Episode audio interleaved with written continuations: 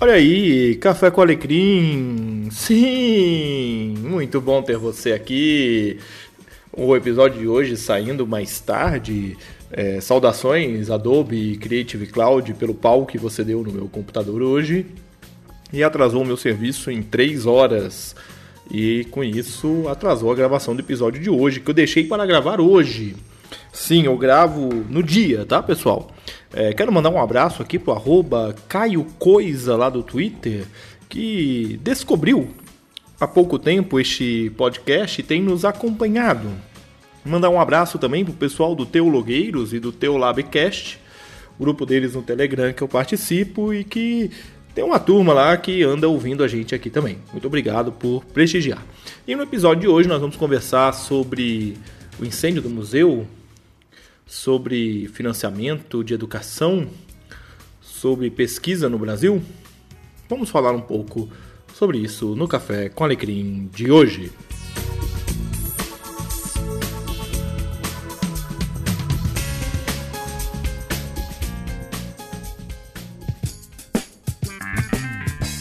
Sim, Café com Alecrim! Seja muito bem-vindo, seja muito bem-vinda neste bate-papo de hoje sobre pesquisa no Brasil. Eu sou filho de um pesquisador. Papai é professor aposentado da Universidade Federal do Amazonas, é doutor em geologia pela Université de Nancy, na França, e um pesquisador, geólogo, um grande pesquisador da área dele, e a gente acompanhou desde a minha mais tenra idade até agora a luta que é você ser um pesquisador no Brasil. Né? É, é de fato complicado você viver de pesquisa no Brasil. E eu tenho acompanhado isso de perto por conta da minha esposa, a Tatiana Alecrim, que aliás em breve será entrevistada aqui por conta da pesquisa dela de mestrado e de doutorado. É, não, não é proselitismo, tá bom? É apenas a gente querer divulgar o trabalho que tem sido feito pela Tatiana. E eu tenho acompanhado isso de perto com a minha esposa, né? a luta que é uma pesquisadora no Brasil no século XXI. Eu pensava que aquilo que papai havia passado na década de 80 e 90 teria sido minimizado já nessa altura do campeonato, mas não. Uh, com essa história do teto de gastos aí, com essa história da gente é, ter cortes na questão da educação e da pesquisa, como foram feitas, e nós vimos recentemente aí a carta aberta do CNPq se manifestando nessas questões da, do corte de verba. Tem um vídeo do professor André Azevedo, vou deixar o link na descrição desse episódio para que você possa assistir sobre isso. E não dá mais para a gente encarar a pesquisa no Brasil como algo secundário, né? não dá mais para a gente olhar para pesquisa científica no Brasil como algo que não tem valor. Né? É, há um discurso reacionário, um discurso preconceituoso que diz que a universidade pública é um reduto da esquerda brasileira que só sabe se aparelhar da universidade. Ora, se você quer fazer parte da universidade, lute e entre nela. Você não crê na meritocracia, meu amigo? Então vai lá. Entre, faça diferença lá dentro, retire a esquerda que está corroendo a educação do Brasil de lá. Mas eu vou deixar essa polêmica de lado para poder olhar para uma outra polêmica, que é a polêmica do fato de que o Brasil coloca o seu dinheiro no sustento de juízes, deputados, senadores e não coloca no sustento da educação. Isso se deve ao fato de, da construção de uma nação que não se vê como uma nação detentora do saber, detentora do conhecimento, detentora de produção científica, tecnológica é, de qualidade. E por que que isso acontece? Isso acontece porque nós temos uma elite que ainda entende que o Brasil só dá certo se for um país subjugado, um país que serve de funcionário de mão de obra barata para quem produz tecnologia. O que é bom é o que vem de fora. Ora, nós temos no Brasil hoje milhões de pesquisas e milhares de pesquisas acontecendo. Nós temos no Brasil hoje pessoas valentes que se desdobram em 3, 4, 5, 6 jornadas de trabalhos diferentes para poder fazer frente às suas pesquisas. E nós temos no Brasil hoje pesquisa sendo interrompida e gente achando que isso é normal. Tudo bem, que pare a pesquisa. Pois bem, quando você pega, por exemplo, e eu vou falar da pesquisa da minha esposa, que é mais fácil de eu falar porque eu estou convivendo. E quando a gente vê uma pesquisa, como a pesquisa da Tatiana, que se propõe a estudar o tratamento da população de rua em relação à tuberculose, que é um tratamento que demanda dedicação, que demanda é, tomar medicação regularmente, todos os dias, nós precisamos entender aí que há uma urgência no cumprimento desse tratamento para que a tuberculose não se alastre pelas demais camadas da população.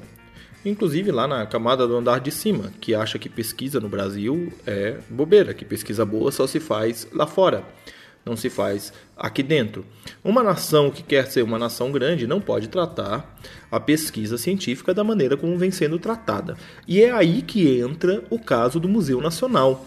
O Museu Nacional é, possui, e isso a gente pôde acompanhar de domingo para cá, as diversas manifestações nas redes sociais de pesquisadores que ou estão trabalhando ou já trabalharam em objetos e linhas de pesquisas ligadas ao Museu Nacional, que é ligado à Universidade Federal do Rio de Janeiro.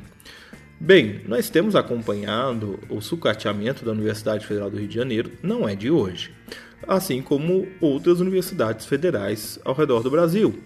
E isso está acontecendo porque há, e você talvez não acredite nisso, mas há um movimento do mercado para que a educação superior no Brasil se torne, na sua maioria, particular.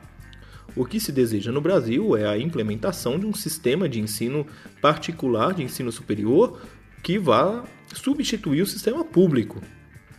Ora, se você retira da sociedade brasileira a universidade pública, você acredita realmente que a universidade particular vai promover pesquisa? Não, não vai. Você acredita realmente que uma universidade particular está preocupada em tratar tuberculose de população de rua? Não, não está, porque não é cliente para eles. Porque não dá dinheiro para eles. Então, antes da gente ficar aí dizendo e politizando de maneira equivocada essa discussão, nós precisamos abrir mão desse discurso político e começar a olhar de maneira séria para essa nação. Próximo 7 de setembro, nós vamos comemorar mais um aniversário aí da independência do Brasil. E o que nós temos assistido é que, de fato, há forças e poderes nessa nação que não estão interessadas no desenvolvimento sério e comprometido da educação. E nesse ponto da nossa conversa, eu chego para falar sobre como o cristão tem que reagir diante disso tudo.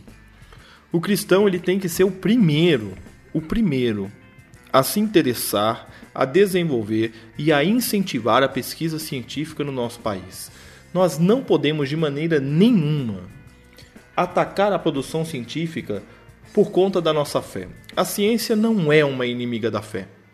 A ciência é uma das áreas do saber. É na ciência que o saber se desenvolve, mas é uma das áreas. As artes é outra, a fé, a religião é outra. Então a gente não pode abrir mão dessas áreas do saber, do conhecimento, da vivência, experiência humana. Mas nós podemos sim olhar para esse episódio do Museu Nacional e entender que o que o Brasil precisa não é só de mais gente visitando o museu, mas é de mais gente interessada na pesquisa. E aí você vai entender por que raios eu tive que aprender mitocôndrias na escola. Eu não me desenvolvi na área da biologia.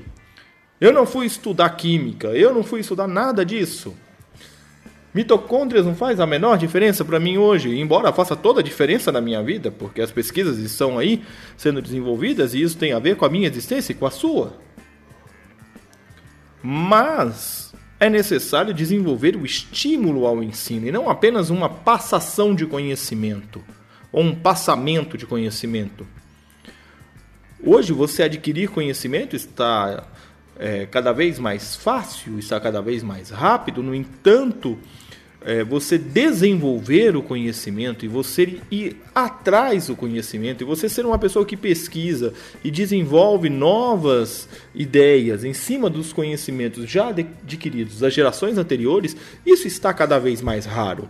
Então, o, o grande questionamento, a grande questão desse incêndio do Museu Nacional não é apenas o que perdemos como nação, como história de um dos cinco maiores museus do mundo, mas é principalmente como que um país possui líderes, possui governantes, possui pessoas que estão no andar de cima dessa nação, gerindo esta nação, preocupadas em aumentar em 16, 33% os seus salários e não preocupadas no investimento na pesquisa científica e na manutenção da estrutura atual.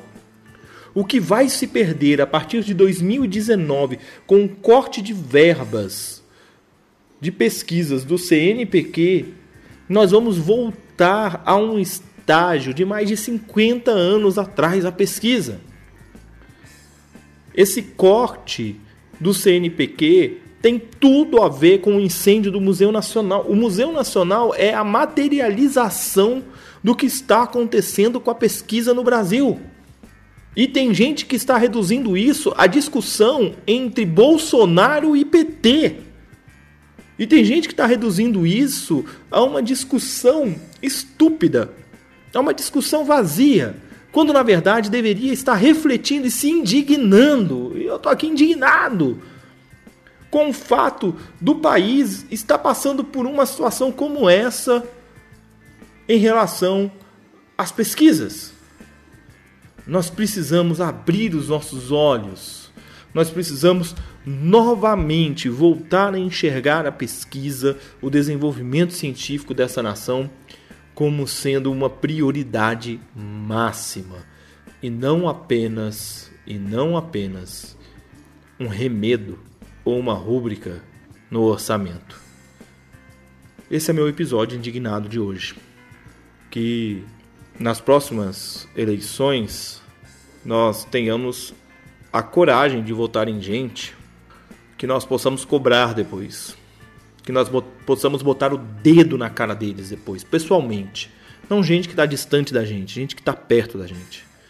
Gente que pode ser cobrada, gente que pode ser intimada, enquadrada por não investir em pesquisa nesse país. Meu abraço indignado a todos vocês. E a gente segue por aqui conversando e tomando o nosso indignado cafezinho. Tá bom? A partir da próxima semana nós vamos ter uma série de três episódios sobre a relação do cristão com a política, o cristão e as eleições presidenciais e o cristão e a ideologia partidária. Então, Fica meu desafio para você a partir do próximo episódio. Um grande abraço para você.